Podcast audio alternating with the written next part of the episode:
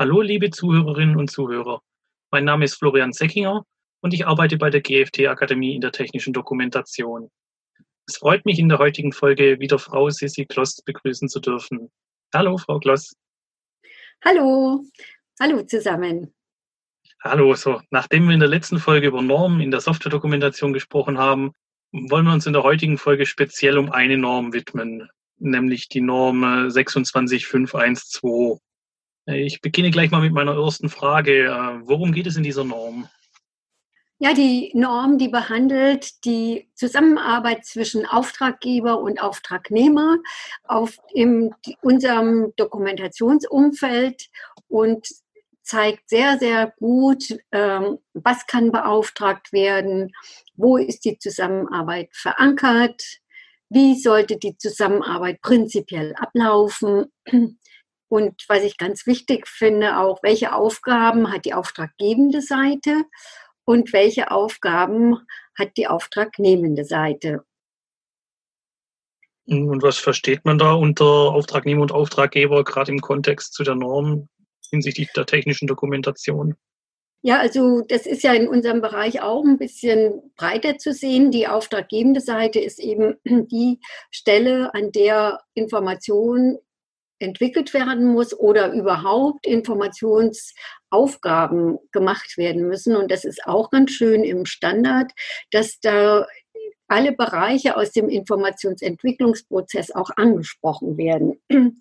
Zum Beispiel ähm, wird dort auch angesprochen, welche Parts können überhaupt beauftragt werden, wo können Aufgaben äh, nach äh, außen gegeben werden. Da komme ich gleich dazu. Und die auftragnehmende Seite ist dann die Stelle, an der die, der Auftrag ausgeführt wird. Und es kann sowohl eine Stelle innerhalb der gleichen Firma sein, eine andere Abteilung, was ja häufig der Fall ist. Es kann aber auch im Team, ähm, wenn wir jetzt mal an ein agiles Team denken, die Personen sein, die eben die Informationsentwicklung übernehmen. Und es kann natürlich ein externer Dienstleister sein, der dann den Auftrag übernimmt. So ist es eben breit gefächert und ich denke, für alle ist diese Norm auf jeden Fall relevant.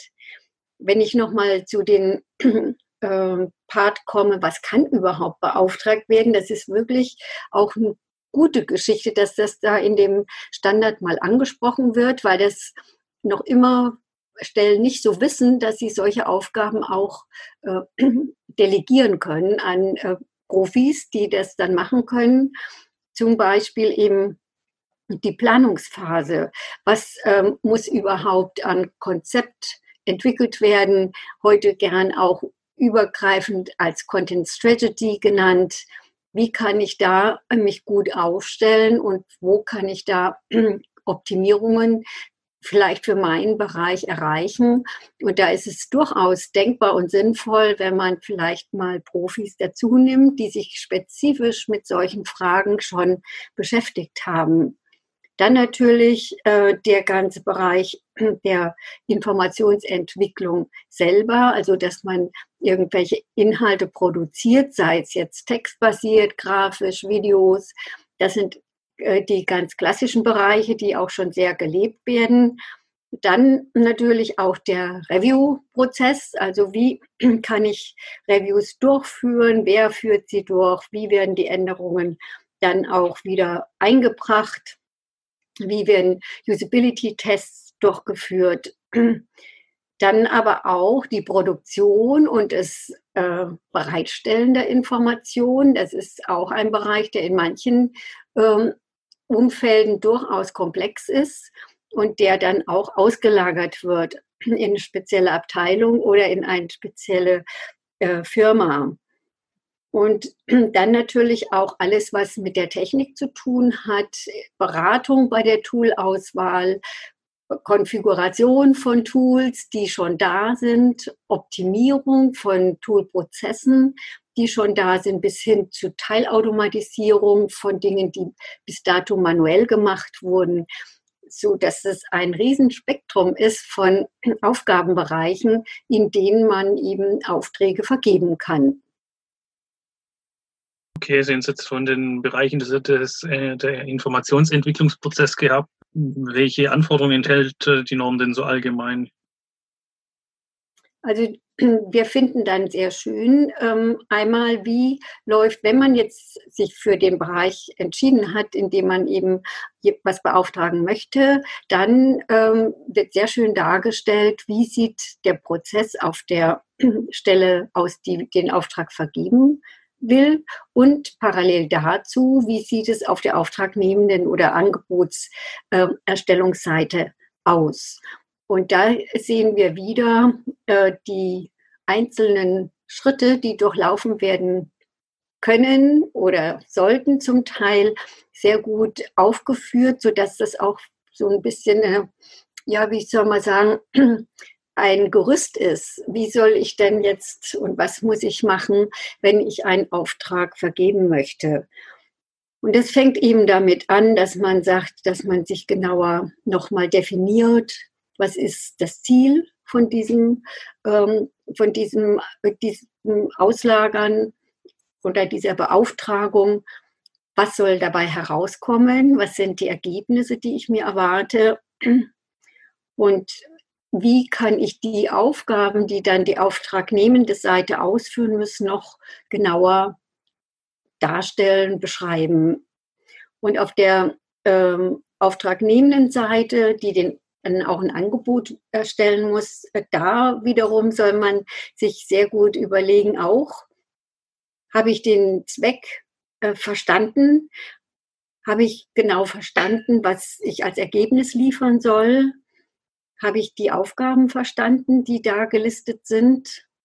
Und ähm, habe ich die Informationen schon mal fürs Angebot, sodass es auch ein verlässliches Angebot werden kann.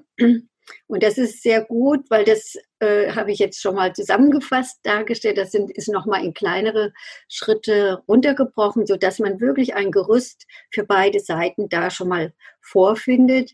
Wie soll der Prozess ablaufen und was brauche ich, dass ich das dann auch schon in der Phase der Akquisition und Angebotserstellung gut ähm, abbilden kann.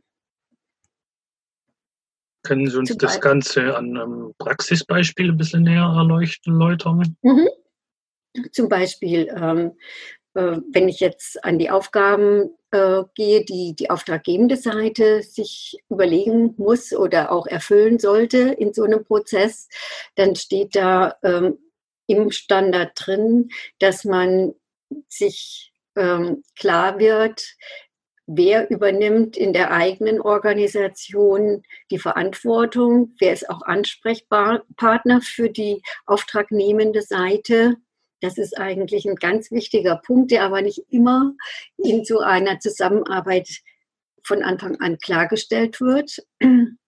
Dann äh, sollte sich die auftraggebende Seite ein be bewusst machen und einen Plan haben, wie äh, die Entwicklung der Information und das äh, kontinuierliche Überarbeiten protokolliert werden soll, dass man das eben nachvollziehen kann. Und das finde ich auch einen ganz wichtigen Punkt. Gibt es schon Risiken, die die auftraggebende äh, Seite kennt, auf die man hinweisen muss? Was ja ganz klassisch ist oft, dass ein Produkt in der Entwicklung erst ist und dass man schon erwarten kann, dass sich die Entwicklung etwas verzögert oder dass es irgendwas gab von einer Kundenseite, wo man schon weiß, diese Punkte muss man berücksichtigen. Dann sollte das so die Norm, die auftraggebende Seite schon ähm, kundtun und oder zumindest auf ihrem Bereich dann auch schon ähm, festhalten, dass man weiß, es gab solche Risiken. Und was dann auch ganz wichtig ist, die auftraggebende Seite sollte auch klarlegen, wie sieht es aus bei der Abnahme? Was muss erfüllt sein? Was sind die Bedingungen für die Abnahme und wie gehen wir bei der Abnahme vor?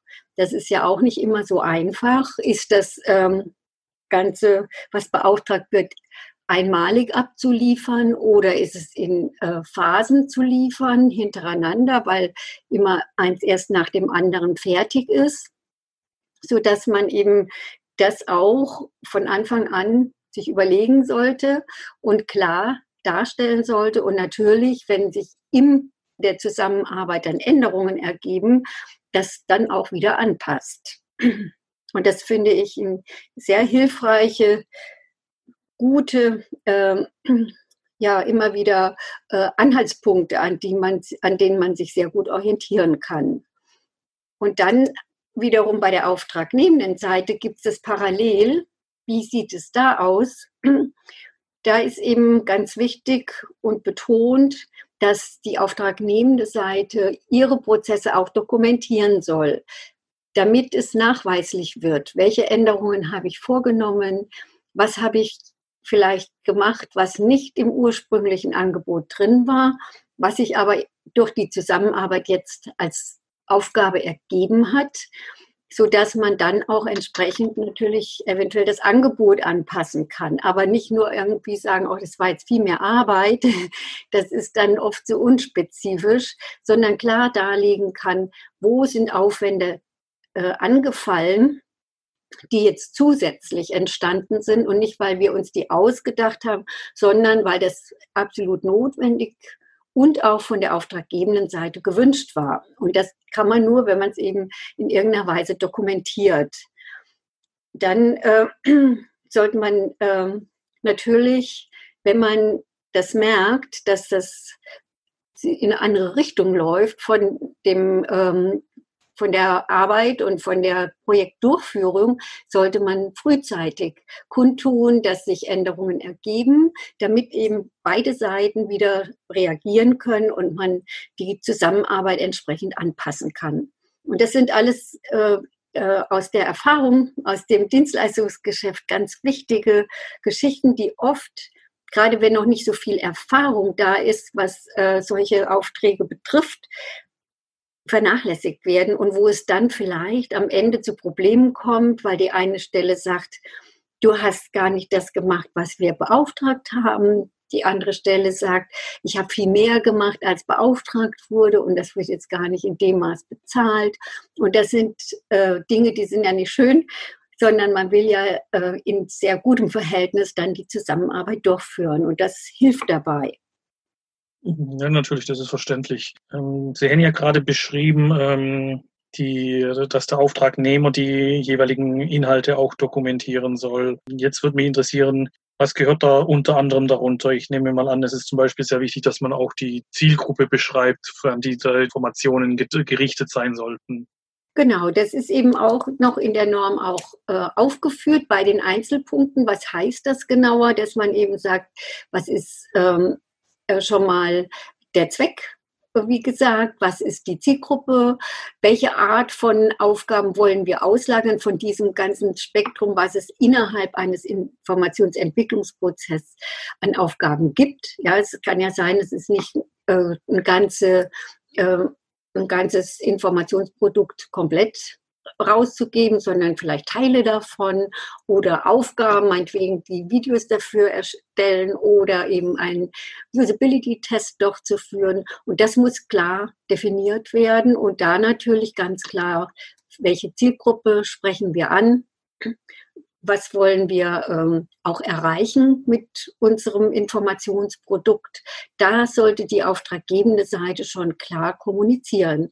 Das ist oft auch nicht so der Fall. Also das ist eben etwas, was man aber natürlich vielleicht nicht aus dem Stehkraft dann so machen kann, aber wo man sagt, das gehört eigentlich noch in die Spezifikation unserer Zusammenarbeit hinein. Ist noch vielleicht nicht ganz ausgereift, aber da können wir dann nochmal nacharbeiten. Und es ist sehr hilfreich. Ja, aber Frau Kloss, was denken Sie, sind die großen Vorteile dieser Norm 26512? Also ich sehe die größten Vorteile im Anhang. Die Norm selber ist nicht so groß, so knapp über 30 Seiten. Und eben am Schluss finden wir Anhänge, einmal für die auftraggebende Seite, einmal für die auftragnehmende Seite, wo die Punkte, die wir jetzt angesprochen hatten, alle nochmal detailliert gelistet sind in Form einer Checkliste.